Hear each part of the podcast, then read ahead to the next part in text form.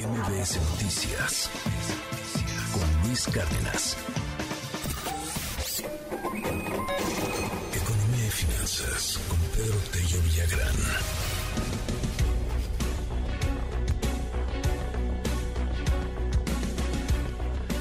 Ayer el presidente presumió la disminución de la desigualdad. Dice Andrés Manuel López Obrador que hay menos, menos pobres. De alguna manera que hay menos desigualdad entre pobres y ricos. Habla y lo confiesa por, por un momento, lo devela, lo, lo acepta, que se cayó la economía, pero pues que ya se recuperó a niveles prepandemia. ¿Coincides, querido Pedro? Te mando un gran abrazo. ¿Cómo estás? Luis, buenos días, qué gusto saludarte. Déjame, antes de entrar al asunto este de la comparación de la realidad del presidente y la realidad de este país, hacer solamente una comparación de los datos que tienen que ver con remesas e inversión pública. A ver, solo en el mes de julio, lo que enviaron quienes trabajan fuera de nuestras fronteras a sus familias que residen aquí en el territorio nacional, superó los 5.200 millones de dólares. Eso, al tipo de cambio vigente, significa cerca de 104 mil millones de pesos. Solo en el mes de julio, 104 mil millones de pesos a las familias mexicanas. Pues bien, en los siete meses que van de enero a julio del 2022, la inversión gubernamental que se ha realizado en comunicaciones y transportes, en el sector educativo, en salud, en abastecimiento de agua potable y alcantarillado, en esos cuatro rubros, Luis Auditorio, suma casi 28 mil millones de pesos, en español puro.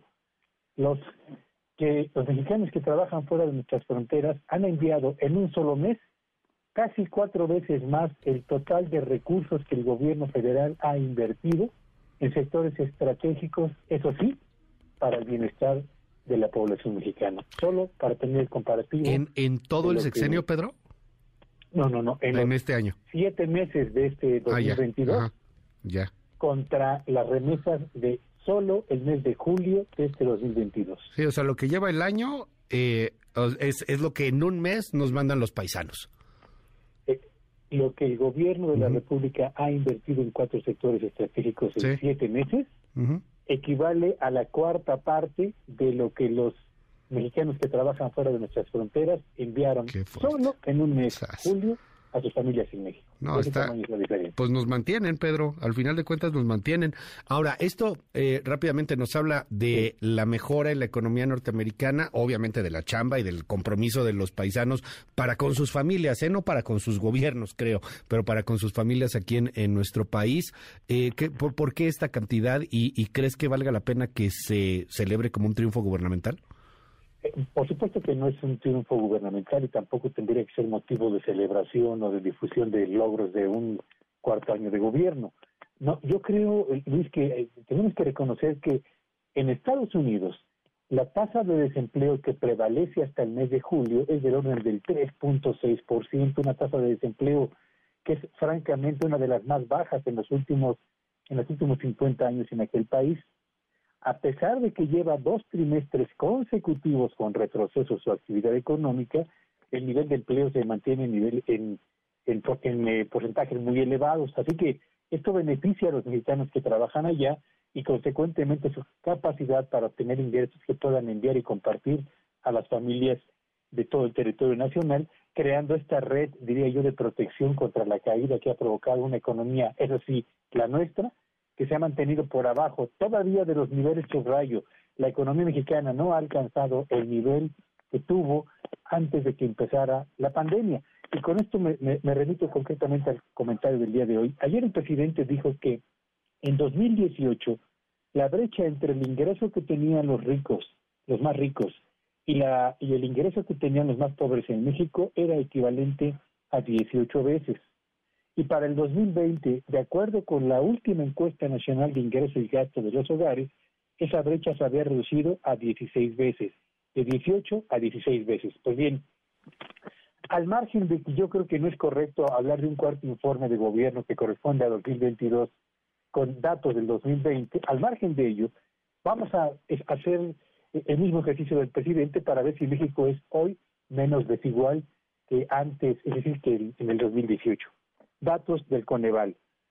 Entre 2018 y 2020, mismo periodo que utiliza el presidente de la República, los mexicanos en condición de pobreza se incrementaron en 3.8 millones.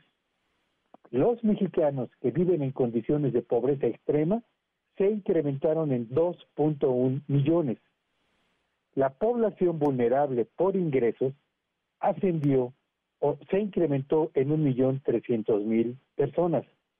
Y México perdió entre 2018 y 2020 a 6.2 millones de personas que formaban parte de la clase media. Si estos datos no le parecen suficientes, déjeme darle dos más.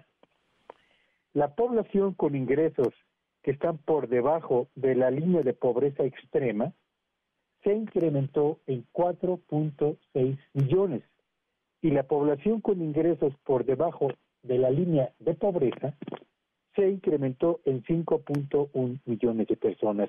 Con estos datos que se refieren a seis mediciones de la condición de bienestar que prevalece en la sociedad mexicana, y en todos ellos, para el mismo periodo referido por el presidente, tenemos incrementos en la gente, en las personas que viven en pobreza, en pobreza extrema, que son vulnerables y cuyos ingresos están por debajo de la línea de pobreza extrema y de pobreza, lo mismo que con un descenso importante en el número de mexicanos en clase media, uno se pregunta, ¿realmente en esas condiciones podemos hablar de una disminución en los niveles de desigualdad de una sociedad cuya economía se ha mantenido prácticamente estancada?